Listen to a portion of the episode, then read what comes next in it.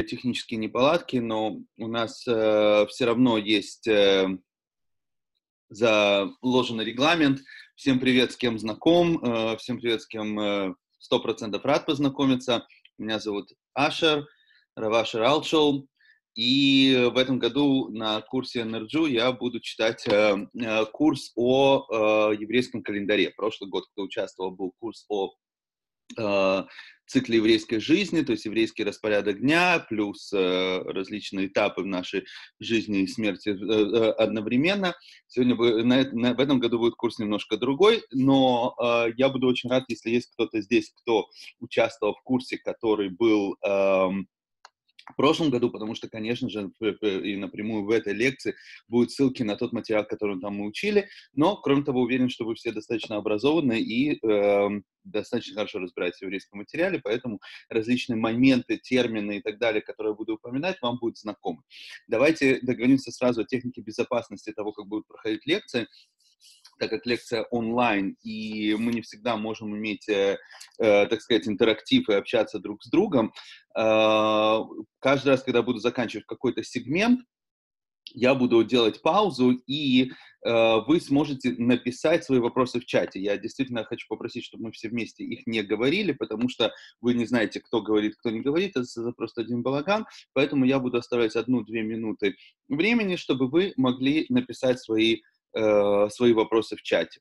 Э, ну, давайте начнем. Э, то, то же самое касается, кстати, если вам что-то непонятно, в эти паузы вы можете э, э, записывать вопросы. Я открою ту презентацию, которая у нас готова на сегодняшний день э, для нашей сегодняшней лекции, чтобы вы все ее хорошенько видели. И только на начало поставим. Итак, надеюсь, что всем видно. Э, курс называется «Еврейский календарь». Как вы видите, в этом раз мне не нужно сходить с ума по поводу дизайна, на который у меня никогда нет времени. Э, а э, уже замечательный проект Energy Education, Online Education поставил нам уже формат, в котором должны проходить лекции. Не то, что я люблю, когда задают форматы, но иногда приходится втискивать какие-то рамки. И как и в прошлом году лекция будет делиться на две части. А, одна часть — это будет более э, мировоззренческая лекция о том, что такое в данном случае, что такое э, праздник Ханука, э, почему мы его празднуем, какие сложности, как вы видите, уже сразу по названию, что Ханука называется праздник, анти, а, праздник антиконсенсуса, если кто-то знает, что это значит, то это праздник, Э, мы так или иначе не договорились до соглашения, мы поговорим о том, что такое соглашение, как договариваться почему Хануку это не удалось. А эм, э, вторая часть э, будет более практическая, будет говориться о законах Хануки, как она празднуется, как она выполняет заповеди, которые нам дается праздник Хануки. Ну, давайте начнем с самого начала. Как вы понимаете, Ханука это противостояние, э, э, извините, у меня тут солнце отражает, дело в том, что я не дома, а заставили меня во время отпуска в солнечном Майами. Э, здесь наверняка теплее, чем у, у вас, но все равно прохладно, поэтому сегодня сижу э, э, дома и читаю вам лекцию. Здесь аж 20 градусов тепла, что для Майами очень холодно. Но э, поэтому, извините, немножко отсвечивает от окна. Э, сейчас попробую повернуть, но особо повернуть не некуда. Ну, окей. Uh, давайте продолжим. Uh, итак, понятно, что Ханука — это противостояние uh, Греции и Израиля, или правильно будет сказать, двух культур. Причем, что очень странно, что эти две культуры, греческая и израильская, я не буду сейчас говорить о истории, которую вы наверняка знаете, как мы докатились до этого момента, почему вдруг э, греки оказались в Израиле, оказался под властью Греции, хотя на самом деле это уже даже не Греция, это гораздо позже, чем Древняя Греция, это уже после развала империи Александра Македонского. Э, Израиль находится на границе, как всегда, между молотом и наковальной, между двух зол, ассирийским царством и э, египетским царством, которые периодически, находясь в войне между собой после разделения империи Александра Македонского, э, Израиль переходит от власти то в одно, то в другое, э, э, то в другую империю.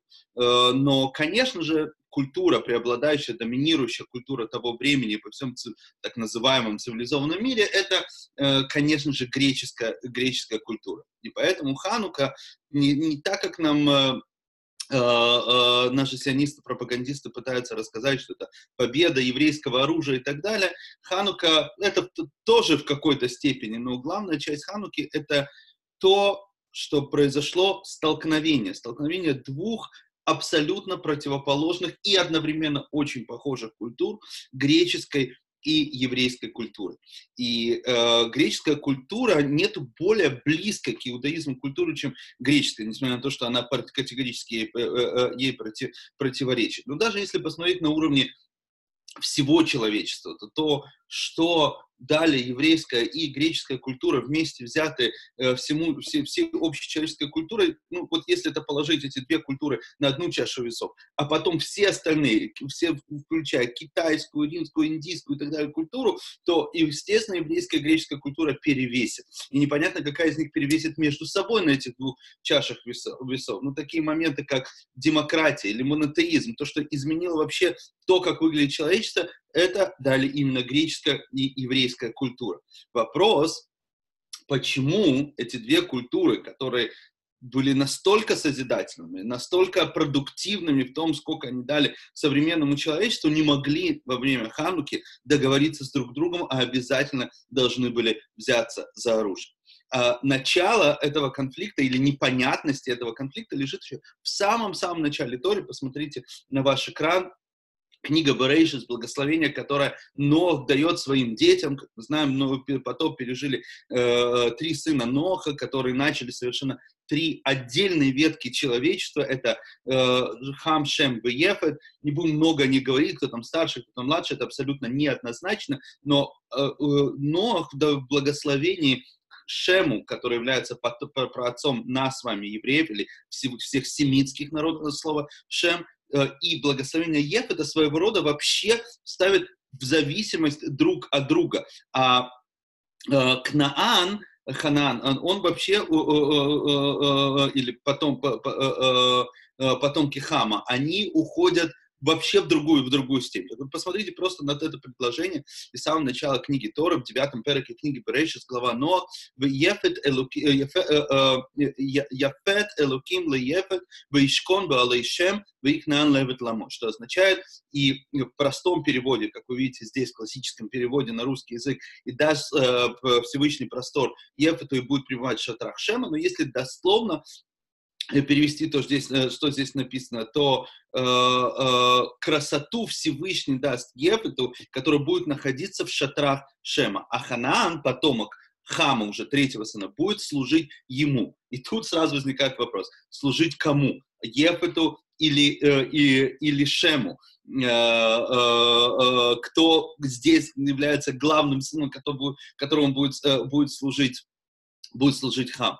Но Э, мы видим, я бы хотел наше, э, ваше внимание обратить на первую часть предложения, что благословение Шема и Ефета, они являются связанными друг, друг с другом. Ефет про отец греков, Шем про отец евреев. Говорится, что Ефет будет обладать этой красотой, или в данном случае э, в классическом переводе простором, в соответствии с классическим комментарием Раши, именно тогда, когда он будет находиться в шатрах Шема. То есть они так или иначе связаны между собой. Чтобы благословение работало, они должны сочетаться между, э, между собой.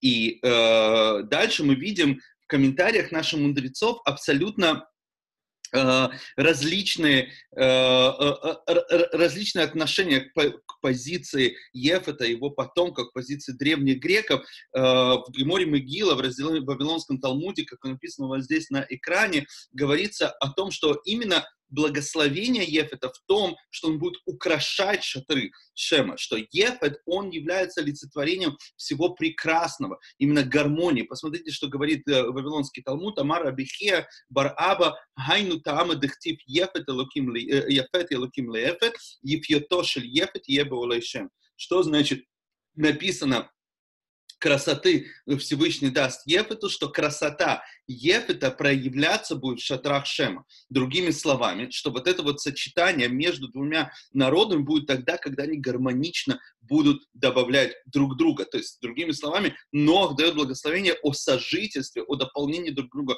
Шема и Ефета, где Ефет отвечает за визуальную красоту, а Шем отвечает за что мы пока еще не знаем, но понятно за, за, за содержание. И, э, и тут наши мудрецы сразу начинают, э, э, начинают расходиться во мнениях. С одной стороны, одно мнение, которое приводится одно прямо, прямо рядом с другим, говорится о, о греческой культуре как о величайшей культуре. Мы встречаем это в более поздних первоисточниках, где Рамбам, э, вообще Аристотеля считает чуть ли не пророком, э, Сефер Дорот, э, Э, тот же Аристотель упоминается, упоминается как еврейский мудрец, и, конечно же, я уверен, что вы, если вы немножко знакомы с, с соотношением еврейской и греческой философии, э, согласитесь со мной, что э, нету ни одного нееврейского мудреца, который столько бы повлиял на иудаизм, как Аристотель. Потому что именно учение Рамбама, который был действительно выдающимся еврейским философом, а я хочу подчеркнуть, что философия это совершенно не еврейское, не еврейское занятие, естественно, греческое занятие, но э, начиная приблизительно с пророки, э, с периода Гаонов, и если правильно сказать, то первым еврейским философом был Равсадия Гаон, э, который первый интегрирует платонизм или неоплатонизм, который он узнает из трудов уже мусульманских мудрецов, он э, э, имплементирует это в еврейских первоисточниках, затем Шломо Габироль, Хаздай Крест и так далее. Но Рамбам, конечно же, является самым видным именно не аристотелизмом, э, и мы сегодня будем возвращаться с вами к его книге Мурен и Вухим, «Путеводитель заблудших», который является основным основным э, э, памятником, э, памятником еврейской философии, хотя многие направления его вообще запрещают, запрещают изучать, э, э, э, но Аристотель действительно в огромной степени влияет не только на еврейское мировоззрение, вообще подход к учебе, вот этот анализ, который вводит Аристотель, даже еще при его предшественник Платон и Сократ, которые говорят о научном аналитическом методе, который э, зарождается еще в Вавилонском Талмуде, а в христианстве появляется только аж в X-XI веке с рождением схоластики. Но мы сейчас далеко уйдем в еврейскую философию, поэтому давайте вернемся, что же наши мудрецы говорят о греческой культуре. Гре... Э, в Вавилонском Талмуде, и это после противостояния Хануки, говорится очень странная вещь. Посмотрите, что говорит Талмуд, я прочту и переведу то, что написано у вас на экране. Шеена Тура и хулали таргем коль цорха эла яванит. Проверили и определили наши мудрецы, что не может быть Тора переведена достаточно элегантно, если так можно сказать, настолько, насколько, чтобы передать весь ее смысл, смысл как только, как только на греческий язык.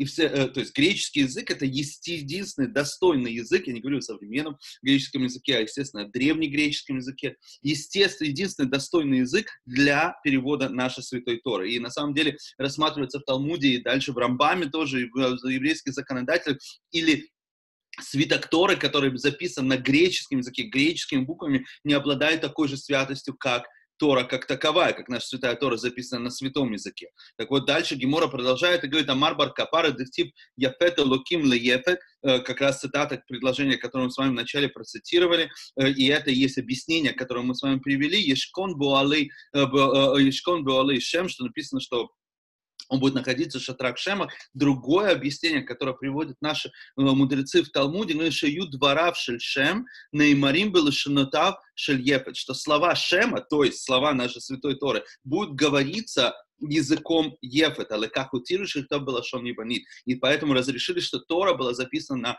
греческом языке. То есть, обратите внимание, греческий язык настолько развит, и раз благодаря греческой культуре, что даже Святая Тора может быть записана на греческом языке. Почему же тогда мы возвращаемся к тому, что евреи не могли договориться э, в праздник Ханука и мирно, дружно э, э, жить, обязательно нужно браться за оружие. Но с другой стороны, и это прелесть наших мудрецов, в том, что они всегда приводят нам различные мнения, которые могут абсолютно противоречить друг другу. Но, как сказано, Элю Бэлю, Диврейлу Ким к чему сегодня еще вернемся именно к культуре спора, говорит говорит Вавилонский Талмуд совершенно обратную, обратную вещь. Я прочту и переведу. В другом разделе, в разделе Минхот. Шааль бен Доме, э, э, бен Ахутоша Раби Ишмаэль, это э, Раби Ишмаэль, да, спросил человек, который называем Бен Дома, хотя, скорее всего, это прозвище, сын сестры, то есть племянник Раби Ишмоля, величайшего еврейского мудреца, Раби Ишмоля, своего дядю, соответственно. Кигон они шеламати кола туракула. Да, если я, вот как я говорю себе, я выучил уже всю Тору, я знаю всю Тору, мау лильмот хахмаевани, э, э, э, да, что в чем проблема, если я буду изучать греческую мудрость, то бишь, то бишь философию, да, Аллах Амикра Азе, Лоимош Сефер Тура Азе, Пиха Вагит Або Йом Валала. И о таком человеке, который спрашивает, типа, я уже все знаю, я уже все выучил, всю нашу святую Тору знаю точно и совершенно, когда у меня есть время учить, э, могу ли я начинать учить э, греческую мудрость, то бишь философию, и об этом человеке говорит Талмуд, и сказано, что будет заниматься Торой и днем, и ночью, независимо от сколько ты выучил. Це увдок, э, э, говорит, отвечает ему Раби Шмоль, це увдок, иди найди для себя шаа, время, шеэн ло мин хайом, вело мин найди для себя время, которое ни днем, ни ночью, которое ты можешь учить греческую мудрость. То есть что отвечает Раби своему племяннику очень резко? Он отвечает ему вот таким не то что парабола, а такой насмешкой. Он говорит, если ты найдешь время в, в течение дня, которое является ни днем, ни ночью, тогда спокойно сиди, изучай греческую философию. То есть он говорит, что это абсолютно запрещено изучение греческой философии. А только что мы с вами говорили о том, что греческий, греческий язык, он достоин и единственный достоин. И это и есть благословенный уход для того, чтобы свои свиток Торы записать именно на греческом языке. Да? Дальше Гемора говорит еще более страшную вещь. Я здесь не приводил весь отрывок, где разбирается война между уже междусобная война между Хашмоне, Хашмонеями после событий Хануки, где два мудреца между собой э, откладывали деньги для того, чтобы приносить э, подношения в храме, и пока были принесены подношения в храме, никак, никто из этой междусобной войны не могла быть э, никем побеждена, пока не пришел один мудрец, который был большим мудрецом в знании греческой философии, и он решил принести в, в, в жертву Э, Э, подношение свинью. Говорится там, что свинья, когда начала уже залезать на стены, то тогда содрогнулась вся земля Израиля. И тогда сказали наши мудрецы как раз то, что сейчас, посмотрите, у вас написано во втором параграфе на, э, на экране, Беоташа амру арур хаиш игдаль хазерим барур адам шельмат хахмат яванит. Э, э, Пусть будет проклят тот человек, который будет выращивать евреев, который, еврей, который в земле Израиля будет выращивать свиней, и пусть будет проклят тот человек, который будет обучать своего сына э, э, греческой, греческой мудрости. Э, посмотрите вообще, какое резкое высказывание наших мудрецов, сразу после того, как они сказали, что ничего страшного, наоборот, греческий язык, он достоин для того, чтобы даже Святую Тору написать на нем. И мы видим, что среди наших мудрецов нет никакого общего согласия, как же относиться к греческой культуре. Но э, понятно, что есть противостояние между греческой и еврейской культурой. Но вопрос остается в другом. Вопрос стоит, почему же евреи с грека не могли в тот момент договориться между собой и спокойно жить в мире? да, как это делали наши мудрецы. Мы знаем, в Талмуде описано наших мудрецах, которые изучали, учи, учились с греческими мудрецами. Я, кстати, недавно даже читал такое research, исследование о том, что на самом деле философия, которую мы считаем греческая философия, тоже происходит от иудаизма. Это была такая же скрытая наука, как Каббала, только Каббалу смогли скрыть, а философию не смогли скрыть, и поэтому она стала достоянием греков. Но тогда, когда греческая философия начала развиваться, особенно в мусульманском мире в раннем Средневековье, то то, что пришло к евреям, это не греческая наука, а та скрытая еврейская наука, которую смогли, э, смогли забрать для себя для себя греки. Ну, э, э, whatever, фальсификация, спекуляция, такая не суть важна. Вопрос, почему греки и евреи не могли договориться. Нет, не поймите меня неправильно. Я люблю, не, пончики не очень, но вот латкис, да. Я, мы поговорим там еще, что кушают и почему кушают хануку сегодня в конце лекции. Но не поймите меня неправильно, почему я что не люблю праздник хануку и пытаюсь, чтобы греки со временем, да, договорились. Наоборот, я считаю, что это самый актуальный праздник на сегодняшний день, который повторяется из года в год именно потому, что мы наступаем на одни и те же грабли каждый год.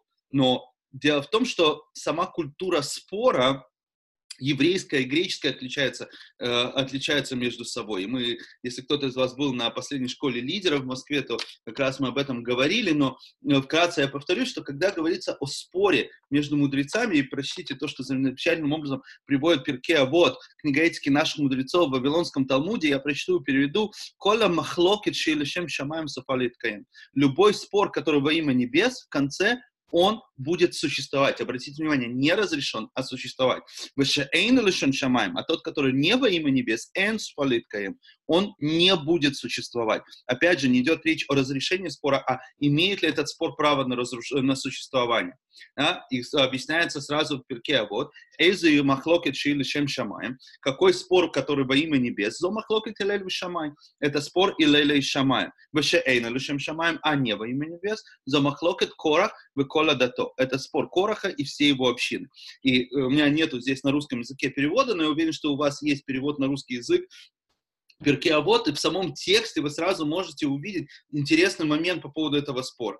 Э, когда мы говорим о споре во имя небес, это спор между Шамаем и Илелем. Это спор между двумя мудрецами. Когда мы говорим о споре не во имя небес, это спор Кораха и его общины. Надеюсь, вы помните, что Корах не спорил со своей общиной. Корах спорил с Муше. Но здесь не говорится о споре между Корахом и Муше. Здесь говорится о споре о Кораха и его общины, то есть Кораха спора с самим собой. Он не, у него нет оппонента. И здесь, если мы вернемся на первый параграф, где говорится, что спор, который имеет право на существование, не имеет права на существование, это вот еврейский спор, это спор, который не разрешается. Это спор, который имеет право на существование, значит, он существует постоянно, и в нем существует два мнения. Спор, который не имеет права на существование, это как раз спор, который разрешается. Иногда разрешается очень трагическим путем, как с Корохом, и он не имеет права на существование только потому, что Корах не видел для себя оппонента, он видел только себя и спорил только ради себя. Вы спросите, а как же тогда в еврейском споре должны быть, э, мы вводим какое-то законодательство, есть какая-то Аллаха, да? так вот на этот как раз э, Мишну из Перке вот Талмуд в разделе Эрувим отвечает, объясняет потрясающим образом. Говорит, Амар Рав Аба, אמר שמויס, הרב אבס קרא שמויס. שלושה שנים, שלוש שנים נחלקו בית שמאי ובית הלל. Три года спорили между собой бейт Шамай и бейт Хиллель. Нормальное дело для еврейских мудрецов. Три года спорят, не могут прийти ни к какому выводу. Умрим Аллахак Мутейну, а Аллахлель умрим Аллахак Мутейну. Да, бейт Шамай говорит, бейт Хиллель говорит, Одни говорят э, закона, э, закон по нам, другие говорят закон по нам. Короче, нормальное дело в еврейской среде. Я, после трех лет, когда этот спор не мог разрешиться, Яца Батколь Вамра Элу Велу Диврей Луким Хаим. Вышел голос с неба и сказал, и то, и то слова, слова живого Бога. В Аллаха Бейтелель, а закон идет по Бейтелелю. То есть, что сказал? Это не значит, что Бейтелель прав. Обратите здесь внимание. Не говорится, что в этом споре был прав Бейтелель. Говорит, что закон идет по Бейтелелю. И, дорогие дамы и господа, кто нас слушает, э, для нас, для русскоязычного еврея, не только еврея, достаточно сложно понять. Если закон идет по какому-то мнению, значит, это мнение правильное, другое мнение неправильно. Тора говорит, Талмуд говорит, нет. Если закон идет по какому-то мнению, это значит аж то, что закон идет по этому мнению. Но это не значит, что другое мнение, по которому закон не идет, это неправильное мнение. Это такое же имеющее право на существование мнения, как и здесь говорит голос небес. Главное и то, и то слова живого Бога. И поэтому спор между Шамаем и Лелем это спор, который имеет право на существование, он не разрешается. И тем, что закон идет по какому-то мнению, это не разрешение спора. Это просто в каком-то момент нам что-то нужно делать, нам нужно выполнять какие-то заповеди, и поэтому есть разрешение закона, но это не значит, что это разрешение спора. Спор, спор продолжается. Да? И обратите внимание, для того, чтобы подчеркнуть, Гемора продолжает и объясняет потрясающим образом, а почему закон идет по, по Этилелю. Э, да? Э, Вехиме Ахар, я потрясу мышкой, которая у меня почему-то не трясется здесь, но неважно. Чтобы вы видели, это посередине абзаца я читаю. Вехима ахарша э, элу беэлу луким э, э, хаим, мазаху бейтелель. Если и то, и то слова живого Бога, почему за, что, зачем так заслужили, что Аллаха, закон идет по Илель, если тот тот прав. Как может быть закон по одному мнению? Э, Ликво Аллаха Кмутан, что по ним установили Аллах. Отвечаются им Мипней Шинухим Валувимаю, потому что они были приятны и скромны. Ваю Шоним Девреем Деврей Шабей Шамай, и они изучали и слова, и слова, и слова своего оппонента Бейт Шамай. Велоот. Более того, Эльшимагдимим Деврей Бейт Шамай, для Девреем, что сначала изучали, объясняли слова Бейт Шамай, а потом только объясняли слова, э, свои собственные слова. То есть, почему этот спор имеет право на существование, потому что Илель э, и Шамай, они не спорили, кто из них прав, кто из них не прав. Они каждый гнули свою линию, и оба они были правы. Но почему закон идет по Илелю? Не потому, что он прав, а потому что он просто был более классный, более такой приятный, скромный, э, э, э, мягкий и отзывчивый. Поэтому закон идет, закон идет по Бейтелелю, но не потому что он прав. Но это спор между мудрецами. Это спор в еврейской культуре, которую, к сожалению, мы часто замываем эту, э, э, эту культуру спора. Между, к сожалению, в тот момент, когда против нас простает другая культура, которая говорит о том только, что они правы, и это то, что было в Ханку. Только когда когда, когда пришли, э, э, пришли э, греки или приверженцы греческой культуры, сказали, мы запрещаем вам изучать Тору, как вы знаете, они запретили сразу несколько заповедей, которые определяют еврейское мировоззрение, такие как обрезание, благословение нового месяца, шаббат, изучение Торы, то здесь не стоял вопрос о том, что две культуры могут существовать между собой. Греки пришли к нам с мечом и сказали, только наша культура будет существовать. И поэтому уже было не время для того, чтобы вести культурные споры, как это делал Бейт-Шамай и бейт а были те, которые остались горды тем, что они евреи, и взялись за оружие. Но почему же эти две культуры не смогли ужиться и не могут уживаться по сегодняшний день? Мне кажется, что самое наглядное объяснение этому а, дается э, не э, еврейским мудрецом немецкого произношения, не, не, не, не происхождения, жившим в Америке, который совершенно не был религиозным человеком. Но посмотрите, что он пишет в своей книге «The Idea of Nationalism», «Идея национализма». Я прочту на английском и переведу. Э, кто читает на английском, be my guest, как говорится. The ancient Greeks were the people of sight. Греки были люди взгляда, того, что они видели of the spatial and plastic sense. Они uh, воспринимали все в пластическом форме, в, в, в, форме пространства. If they thought to transpose the flowing, fleeting, ever-related elements of life into rest, space and limitation. Он говорит красивую очень вещь, он говорит, что как будто бы они пытались все, что постоянно происходит э, вокруг нас, то, что постоянно движется, запечатлеть в одном моменте, установить в одной момент, в один момент, чтобы этим можно было любоваться the Jew did not see so much as he heard. Евреи не настолько смотрели, сколько слушали. His organ, их орган, то есть наш с вами орган, главный еврейский орган, was the ear, был наш, наше ухо. The Elijah perceived God, uh, uh, uh, Ильяу, пророк Ильяу, когда требовал от Бога, he heard only still small voice, но услышал маленький тихий голос. For the reason the Jew never made an image of God. И поэтому еврей никогда не делал не изображение своего Бога. И мне кажется, может быть, это собрано из нескольких цитат, здесь заключается основная разница. Для греков, которые являются праотцами всего визуального искусства, вообще все перформанс арт, театр, поэзия, музыка, э, изобразительное искусство, все, что мы сегодня называем искусством, произошло именно от греков. Для них главное это было запечатлеть момент они любовались, они, для них Бог это был красивый, они изображали своих героев мускулистами, и красавец Геракл, там, Аполлон и так далее. Евреи, еврей не видел своего Бога. Евреев мы, мы слышали Всевышнего. Мы слышали Всевышнего на горе Синай, и мы его никогда не видели. Мойша попросил увидеть, и ему сказали, ну-ну-ну, будет ваба, если будешь смотреть на Бога. Извините, кофе пью. Да? А, поэтому мы никогда не делали изображение своего Бога. Мы совершенно по-другому не смотрим на вещи. Мы слышим вещи. А дальше мы начинаем процессировать в своей голове. Для нас видение, изображение, оно второстепенно. Для греков первое – это изображение. Первое, чтобы как говорится, чтобы было красиво. Для нас главное – это понимание, это анализ, это слушать. И здесь сразу стоит процитировать Фрейда, что только аж в 19 веке, конце 19 начала 20 века, с развития эпохи э, э, э, просвещения, концепция еврейского Бога, который не видим, она возвращается. Почему возвращается? Потому что христианство с этого началось и пришлось адаптировать каким-то образом то, что было принято среди других народов, среди которых они жили. Она, э, э, и поэтому христианство, в христианстве Бог стал абсолютно визуальным, э, как, как, в, как в православной церкви, так и в католической, немножко меньше в лютеранской, протестантской церкви, и практически нет современных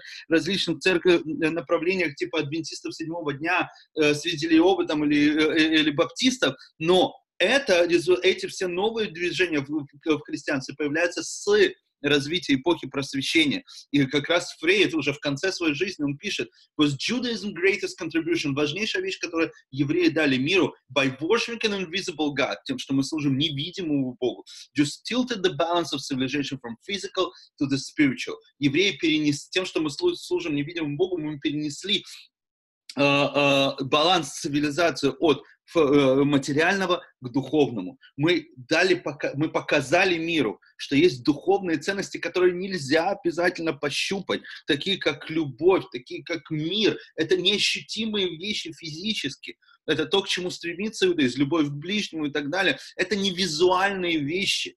Э, э, в иудаизме не все можно показать, а большинство вещей, оно вообще не визуально. Какое у нас количество заповедей, которые заключаются только в мысли, в мысли и в речи, у которых нет проявления физических, э, физических элементов. И то говорится нашим мудрецами, что это Всевышний сделал нам большое одолжение, что он вложил в выполнение своих, своих желаний какие-то физические элементы, как тфилин, свечи, троги там, и так далее. Нет, наш главный подход, он здесь, он то, как мы слышим. И поэтому наш главный с вами девиз, дамы и господа, это «Шма Исраэль Ашем Элакейну Ашем Эхад». Слушай Всевышний, Всевышний Бог твой, э, Бог твой, Бог един. Слушай, Израиль, Всевышний Бог твой, Бог, э, э, Бог един. И здесь мы подходим к самому интересному моменту. Почему иудаизм между собой может иметь эту культуру спора, а с грехом договориться невозможно? Шма — это слово... Знаете, у любой культуры есть э, слово, которое э, можно вот... Э, которое не имеет однозначного перевода, и которое больше всего показывает э, сущность этой культуры. Да? Там у скимосов есть там десятки значений слова «снег», у будуинов то же самое происходит с песком. У нас, у евреев, есть слово «шма». Конечно, написано «слушай». Но, дамы и господа, только в пяти книжек, в нашей Святой Торе, слово «шма» приводится в пяти совершенно разных контекстах и переводах. От того, чтобы слушать, понимать, анализировать, принимать ко вниманию, э, э, выполнять приказ и так далее. Или точнее, в иудаизме вообще нет такого слова «выполнять приказ» тогда, когда появилась израильская армия, нужно было просто для армейских э, средств, армейских целей найти такое слово, вы взяли вообще из арамейского. На иврите выполнять, слушаться приказа, такого слова нет, такого глагола э, э, нет выполнять указания. Взяли слово лецает, что означает выполнять приказ. Шма — это не прислушать, это в первую очередь, в первую очередь понимать. Но если взять такое же слово в греческой культуре, которое как раз и выводит Аристотель, который говорит о высшем развитии человека, э, э, Аристотель говорит о слове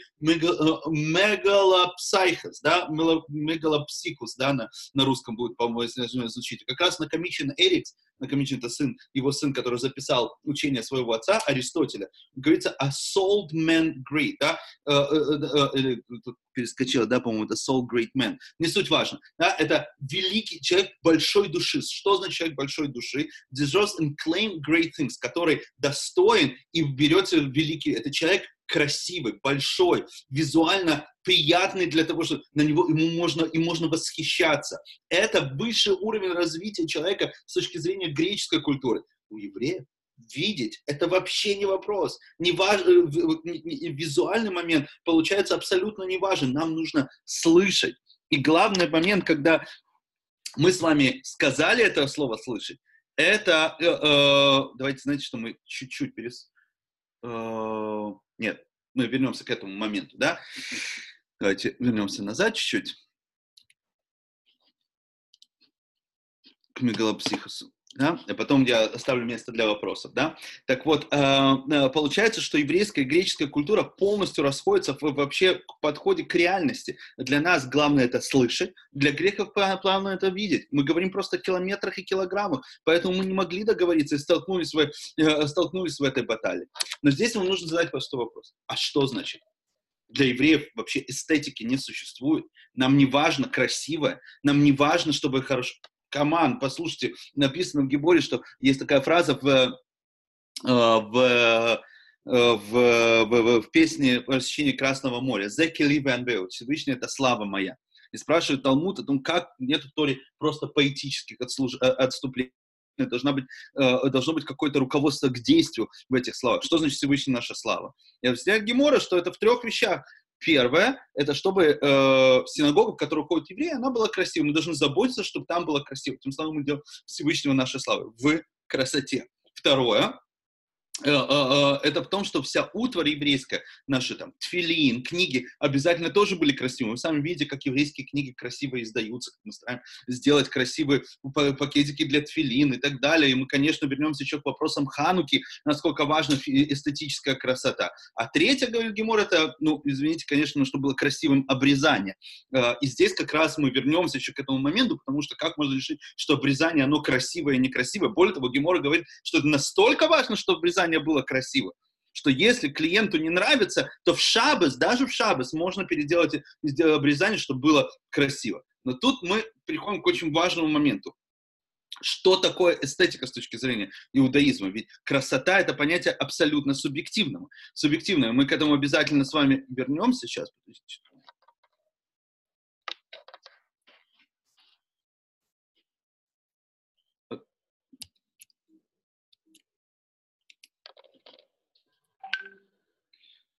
Да? А, обязательно к этому вернемся, но давайте посмотрим о том, как, или вообще в иудаизме есть такое понятие, как эстетика. И не просто есть, оно, конечно же, является заповедью истории. Посмотрите, что говорится о заповеди строительства храма.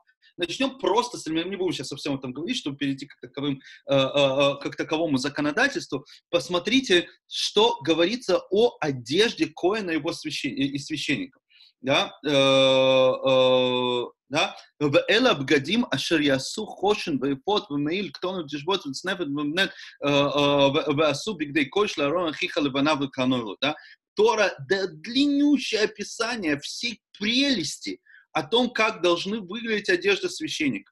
Не просто, а говорится, рассказывается в Геморе, что один нееврей услышал, как красиво выглядит одежда священника, и он, э, э, он решил, он хочет ради этого стать евреем, чтобы носить такую, э, такую красивую одежду. А? И более того, посмотрите, именно то, то слово, которое упоминается в красоте этой одежды. Посмотрите, что написано в, прод... Э, в самом начале того, как говорится об одеждах священника.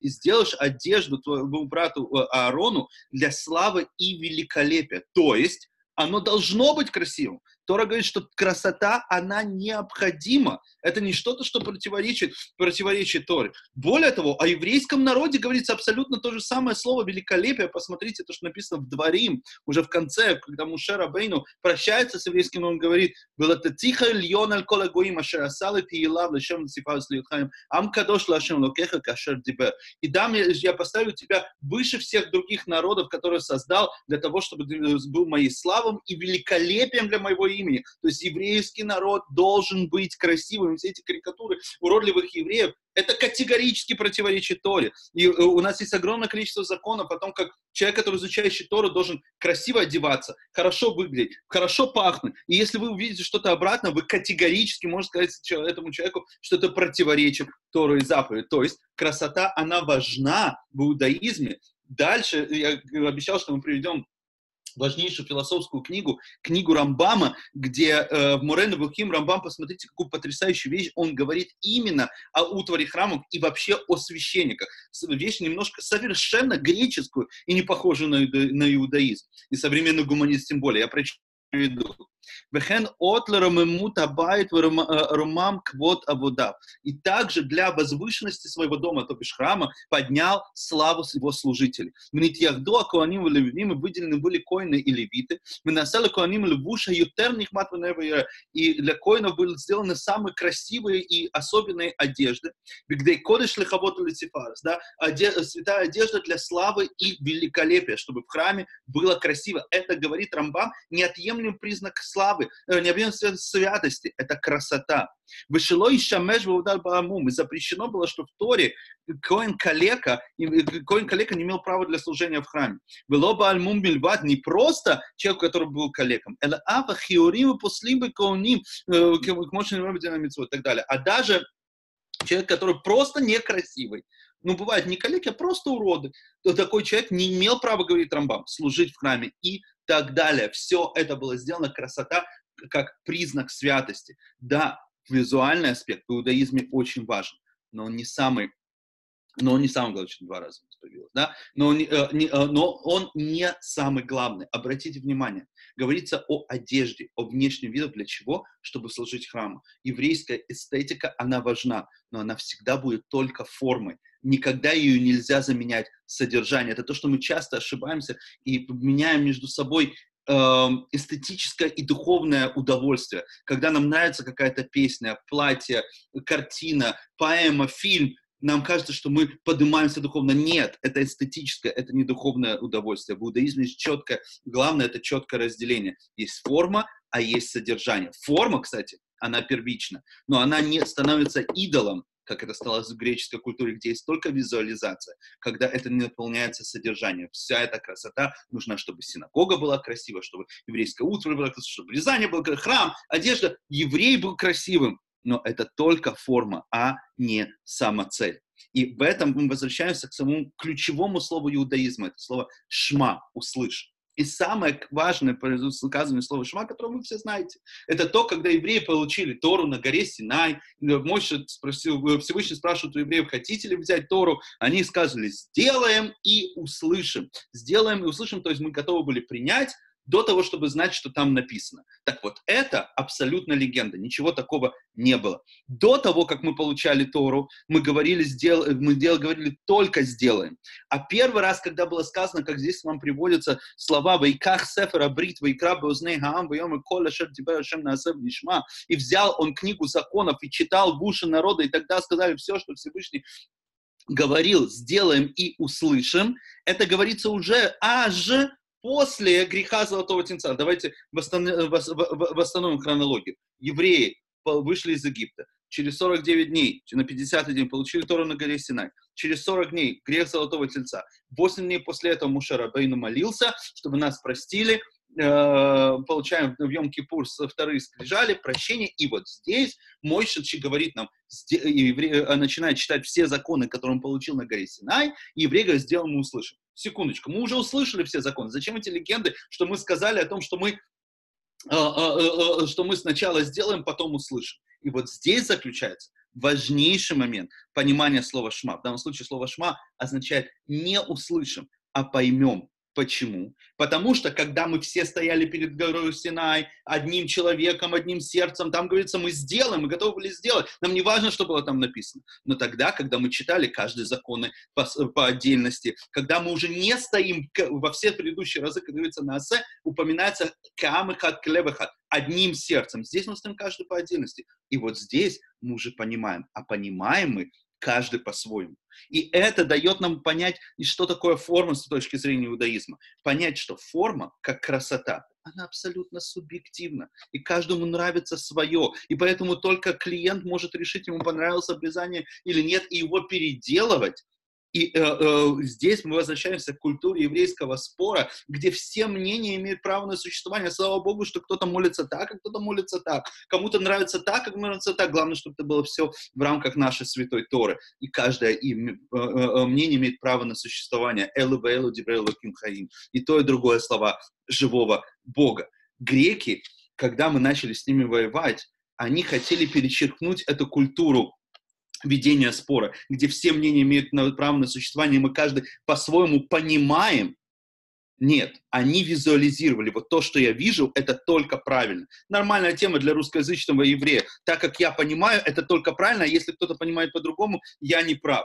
Нормальная тема русскоязычного еврейства, находившегося 70 лет, находившегося 70 э, э, лет в рабстве. Нет, дамы и господа, евреи подходят к этому совершенно по-другому и ты прав, и ты прав, и ты тоже прав. На Асева Нишма мы сказали, сделаем и услышим тогда, когда мы начали понимать каждый по-своему одни и те же законы Торы, и эти мнения имеют право на существование, как красота, она абсолютно субъективна. Но тогда, когда к нам приходит греки с мечом и говорит, мы сейчас вам покажем, что такое красота, и научим вас жить как правильно, вот тогда мы тоже беремся за оружие. Как говорится, мы мирные люди, но наш бронепоезд, если кто-то к нам придет с мечом, мы ему ответим. Или мы готовы жить в толерантности, также принимать мнение друг друга, или, если вы не готовы принимать наше мнение, навязывать мнение только свое, вот тогда мы будем воевать. Но когда мы каждый понимаем по-своему, а главное внутри еврейского народа, то то тогда находится мир в еврейском народе. И тогда, когда мы принимаем мнение друг друга в еврейском народе, это сто процентов проецируется на весь мир, и тогда благословение Ноха, о котором он говорит, что прекрасен Ше, Ефет, который находится в шатрах Шема, когда Ефет и Шем дополняют друг друга, один форма, другое содержание, вот тогда оно работает, и вот тогда происходит тиферес, гармония и великолепие. И вот Хануку мы празднуем, для чего? Для того, чтобы показать, что тогда, когда мнения нет, мы не относимся толерантно к мнению друг друга, вот тогда начи, начинается война. И для того, чтобы не наступать на эти грабли каждый год заново, Ханука нас учит, что немножко света, немножко приемлемости друг к другу, э, терпимости друг к другу может загнать много темноты, много ненависти и войны. Дамы и господа, мы сейчас выйдем с вами из share screen. Э, если я смогу это сделать, да. Э, стоп, почему-то он не дает. Все, вышел. Так, э, вернемся э, к Zoom. Я открываю подиум. Если у вас есть какие-то вопросы сейчас по тому сегменту, который мы задали, пробили, у нас еще осталось где-то полчаса с копейками для того, чтобы поговорить о технике безопасности самой Хануки, кто, где и когда, то я готов ответить на ваши вопросы. Э, я дам буквально одну минуту, если у вас есть вопросы. Я увижу, если вы пишете, то я на них, на них отвечу. Так. Лыхаем, лыхаем.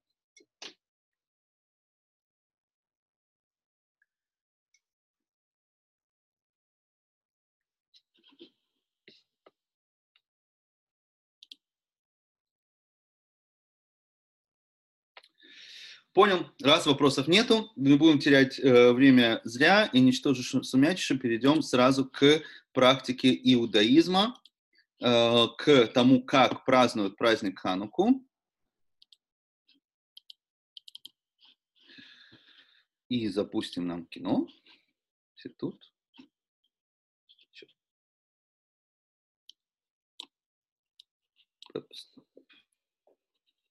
Почему-то мне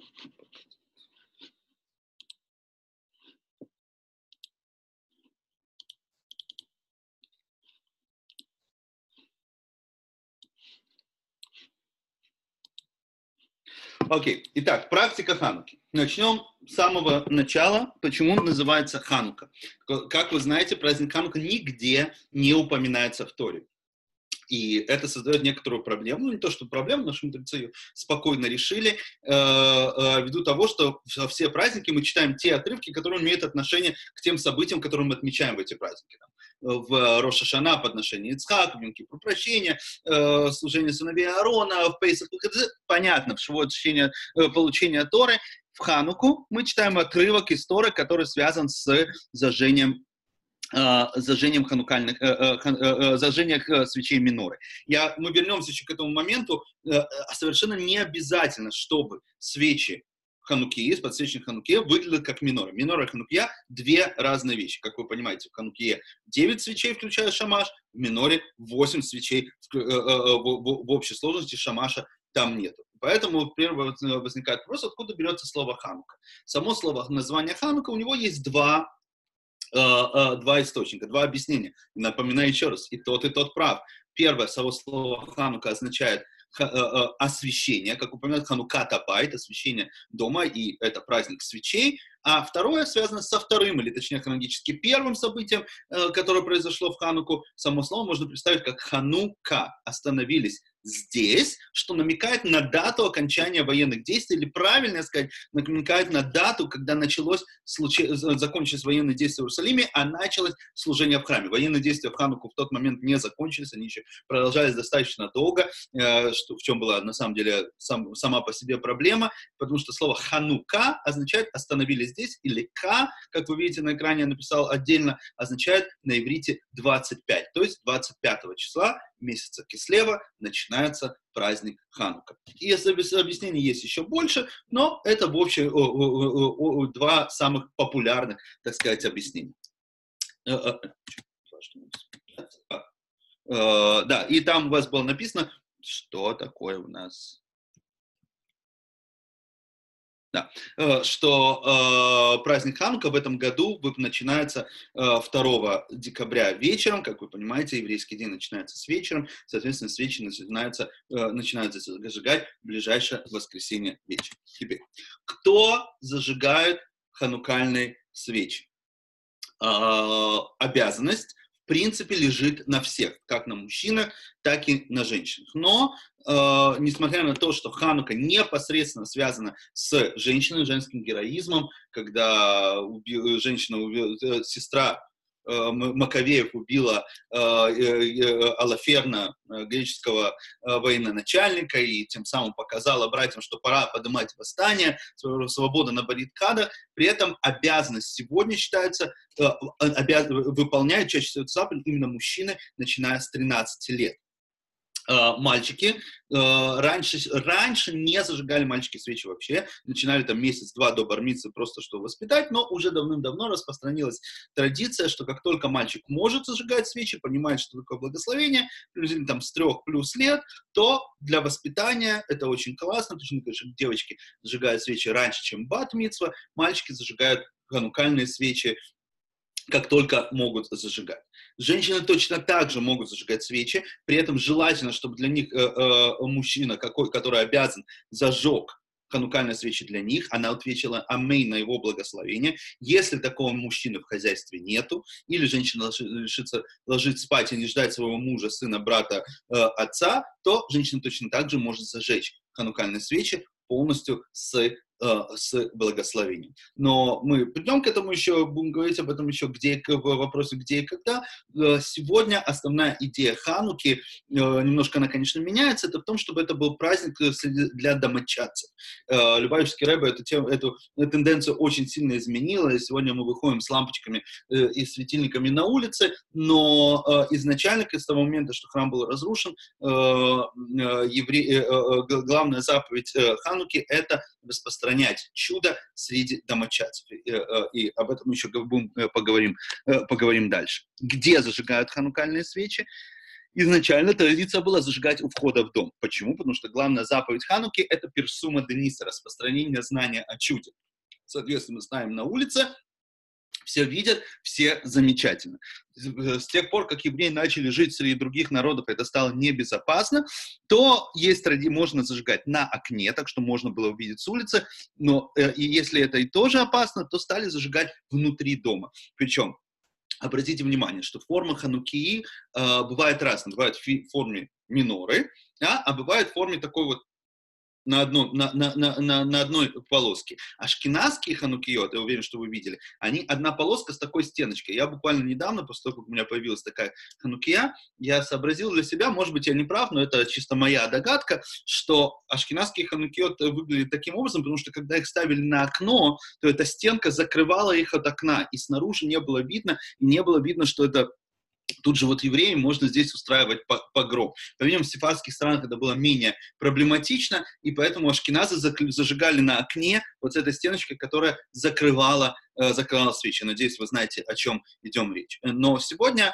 основная заповедь выполнения зажигания канукальных свечей — это распространение чуда среди домочадцев. Поэтому стараются, чтобы все присутствовали, зажигать в дверном проеме самой общей комнате. Пусть это переход в салон, на столовую, на кухню и так далее. Коридор, неважно, найдите комнату у себя дома, которая самая проходная, не, дверной проем, который самый проходной, и в нем зажигают зажигают ханукальные свечи, ставят их с левой стороны от входящего, то есть напротив мезузы. Если на мезузу у вас стоит с правой стороны от входящего, то мезу, минору ставят, ханукию ставят с этой стороны, так что человек, который проходит мимо, он полностью окружен заповедью. С одной стороны мезуза, с другой стороны ханукия. И, соответственно, здесь приведен вам, где, на какой высоте нужно строить. Ставить не очень низко, но и не очень высоко. То есть, опять же, чтобы это было видно, чтобы человек без труда мог заметить, что стоят свечи, и тем самым было распространение чуда. Эти свечи нельзя использовать ни для чего, кроме как зажжения, потому что они предназначены для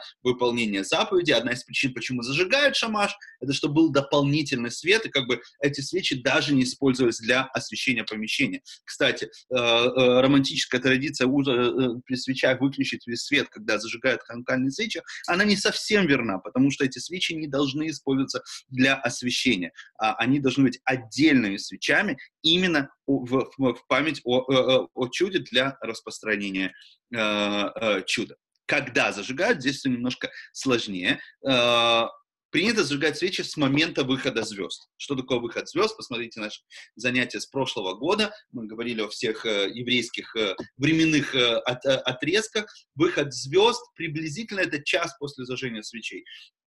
А, а, то есть есть такое понятие, как шкия, заход солнца, которое происходит приблизительно 20 э, э, минут после зажжения свечей, зажжение свечей 18 минут до, но, как вы знаете, каждый день этот промежуток меняется, и э, то, что время, которое приведено на пятницу, это конкретно к этой пятнице. Не обязательно, что вы будете сжигать только в пятницу, а может быть и в другое время, точнее в пятницу вы 100% будете сжигать в другое время. Теперь 40 минут после этого, это уже уже окончательный э, это заход солнца, и выходит первый звезд. Ну, считается, ждут еще чуть-чуть. Короче, час после зажжения свечей это обычно время окончания шаббата. Э, точно так же час после зажжения свечей с этого момента можно сжигать, то есть уже достаточно темно, что если вы поставили свои свечи на улице, они, очевидно, будут видны, но, как я уже сказал, мы их зажигаем а, а, мы их зажигаем в доме.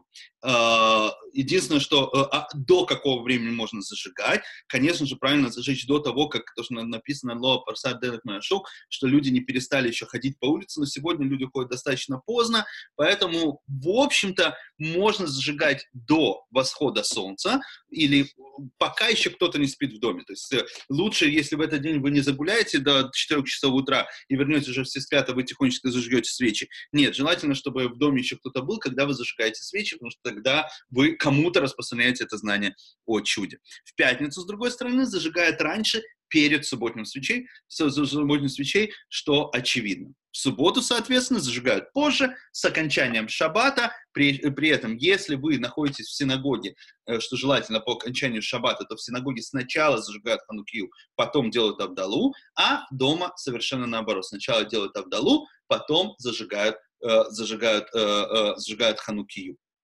Э, продолжительность э, времени, сколько э, должны, хотя есть есть традиция, но она неоднозначна о том, что делать Абдалу именно на ханукальные свечи. То есть смотреть именно на ханукальные свечи, когда говорят благословение на огонь. Продолжительность, сколько должны гореть э, свечи? Минимум полчаса, но понятно, что лучше сделать дольше, потому что, чтобы они то есть сегодня старается, чтобы минимум был 2 часа, чтобы свечи горели, но полчаса этого достаточно. Если вы зажгете на час, то это уже очень хорошо. Надо, э, я хочу просто подчеркнуть, что в Хануку, в Геморе говорит, именно по поводу Хануки приводится такой термин, как меадрин, да, максимально хорошо выполнять э, э, заповеди. Поэтому в Хануку достаточно просто стараются сделать по максимально вот лучшему уровню, как только можно. Соответственно, лучше сделать больше, чем полчаса. В пятницу нужно, чтобы горели минимум час, потому что они должны договорить до, до темноты. А если вы зажигаете до 18 до зажжения свечей, то, соответственно, полностью темнота, уже выход звезд будет через час после зажжения свечей, но, опять же, лучше, чтобы это было не меньше двух часов. Дальше. Как зажигают свечи? Во-первых, материал. Свечи хороши любые, кроме церковных, естественно, свечи, которые используются для поклонства или каких-то там сатанинских культов, их нельзя использовать. Но меатрин, что значит самое лучшее, это когда зажигается на оливковое масло. Очевидно почему. Чудо было именно связано с оливковым маслом. Опять же, в этом есть очень много мистики. Оливковое масло символизирует еврейский народ, оно смешивается с водой, оно как огонь поднимается к Всевышнему. Но э, я уверен, что ваша раввина вам расскажет все мистические моменты. Фитильки, которые можно зажигать, тоже могут быть любые, но лучше, чтобы были хлопковые. Сегодня, дамы и господа, я знаю, что на постсоветском пространстве это тоже доступно. Э, конечно, это большая романтика, и по сегодняшний день ее многие делают, но я небольшой любитель этого, э, когда дело собирают отдельно свечки, фитильки, вкладывают, это все разливается, весь дом в, в оливковом масле, все скользят, а если это уже не первый день, то еще все в гаре, жена ругается, дети все чумазые и жирные, Сегодня продается готовый сет. Взял, поставил, зажег. Может быть, в этом не столько романтики, но нам нужно жить ногу с прогрессом. А для того, чтобы не разливалось, сегодня даже есть идонизированное оливковое масло, которое вообще густое, как, как парафин, абсолютно чистое оливковое масло, которое абсолютно спокойно, кошерно можем зажигать по самым супер-дупер мнениям, то бишь э, Да? Э, светильник принципе, может быть, из любого материала ставьте. Я знаю, что сегодня изощряются кто как хочет. Из бутылок пива, из бутылок Кока-Колы, из патрон, гильз и так далее. Но самый лучше, чтобы был металлический, а еще лучше серебряный. Э, э, вообще лучше, конечно, золотой, как минора, но серебряный тоже сойдет. Почему-то считается, что серебро считается гораздо лучше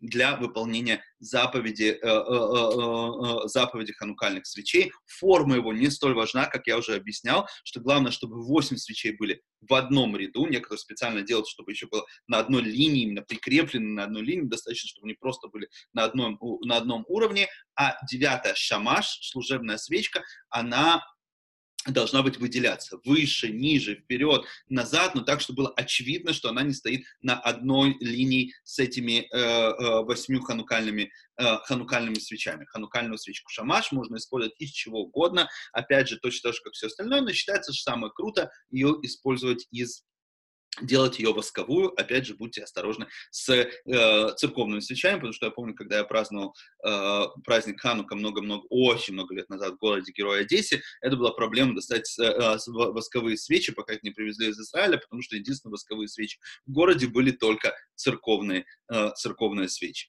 А, дальше, как зажигают? Я специально вам здесь поставил картинку. Зажигают с права налево. Вот если вы лицом стоите к миноре, э, к ханукие, то начинаете с вашей правой руки. Здесь четко понятно, показано, как, э, как это делается. Свечка посередине — это шамаш. Она должна, видите, она выделяется от других, она ниже другая, она может быть других, она выше других, э, но постепенно добавляют по одной свечке. Кстати, каждый раз, когда вы зажигаете новую свечку, вы зажигаете ту, которую добавили. То есть первый день зажигаете одну, второй день добавили вторую, но, как вы видите, номер у вас стоит первый, зажигают ту, которую вы добавили, а вторую, которая была. Таким образом, э, последний день зажигаете 8 э, свечей, где первую свечку, которую свечку, которую зажгли в первый день, она у вас будет восьмой. А, благословения. У нас есть три благословения, написал их на иврите, я уверен, что все э, э, их знают и знаете, где найти. Три благословения, э, которые мы говорим в первый день, включая благословение Шейхиану, что мы дожили до этого дня, и два благословения. Одно на зажжение, заповедь зажжения ханукальных свечей, а на самом деле это заповедь не зажжения ханукальных свечей, а заповедь про благословение мне, за, знания о чуде, что является заповедью истории Ханука. Ханукальные свечи никак не могут быть заповедью истории, потому потому что Ханука произошла после, э, э, после того, как Тора была нам, дана, после того, как она была записана, соответственно, то, что мы э, отмечаем, это распространение чуди Хануки, и на это именно мы говорим благословение, на зажжение свечей о распространении чуди Хануки. Третье благословение, как я уже сказал, это только в первый день, как у вас здесь написано. Второе благословение очень интересное, неоднозначным переводом, что мы благодарим Всевышнего, что сделал нам чудеса в те дни, в это время. И это подчеркивает особую актуальность Хануки, о том, что Ханука это не событие, которое произошло много-много лет назад, все то же самое, та же самая борьба между греческой и еврейской культурой. Внутри каждого из нас в первую очередь происходит и по сегодняшний день. И в конце благословения говорят э, специальную фразу «Анерот Алалану Мадликим» — это э, э, декларация о том, что эти свечи мы зажигаем только в память о чуде и не имеем права использовать ни для чего другого. Что же происходит после этого? Э, э, э, четвертый Любавический Рэбе говорил о том, что Хорошо бы посидеть у свечах и послушать, что свечи тебе расскажут. Никуда не торопятся, стараются посидеть как не меньше получаса, желательно и больше.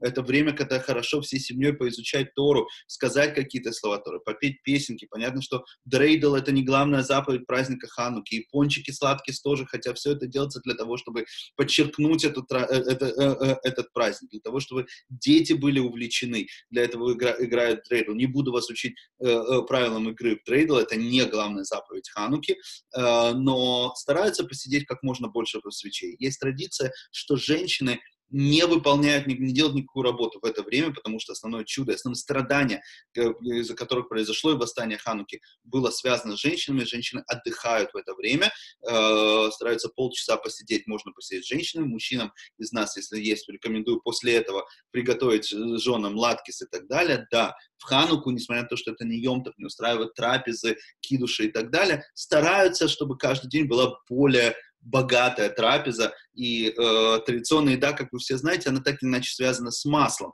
потому что чудо было с маслом. Но вообще-то изначально традиционная еда праздника Хануки является молочная еда.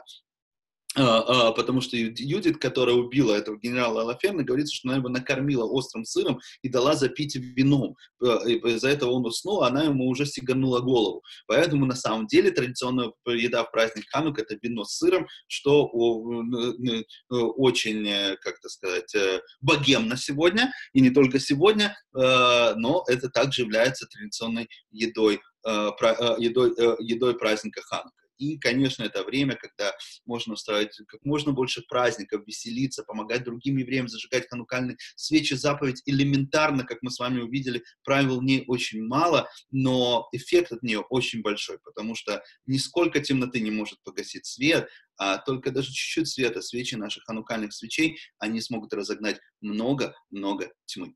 На этом мы сегодня закончим. И мы что черт, э, э, э, оставлю, давайте немножко времени на вопросы, если они у вас есть, дамы и господа, если кто-то еще слушал. Лыхаем, лыхаем.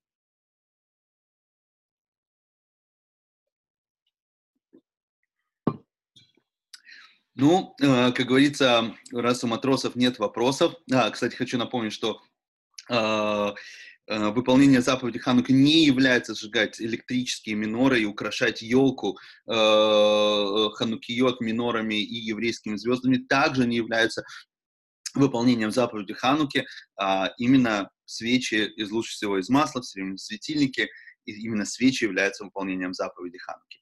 В любом случае, еще раз всем веселой Хануки, веселой светлой Хануки, чтобы вы могли дарить свет там, где бы вы ни находились, всем вокруг, и этот свет наконец-то собрался в один большой свет Машеха. Спасибо большое, всем хорошего праздника. Пока, Ева.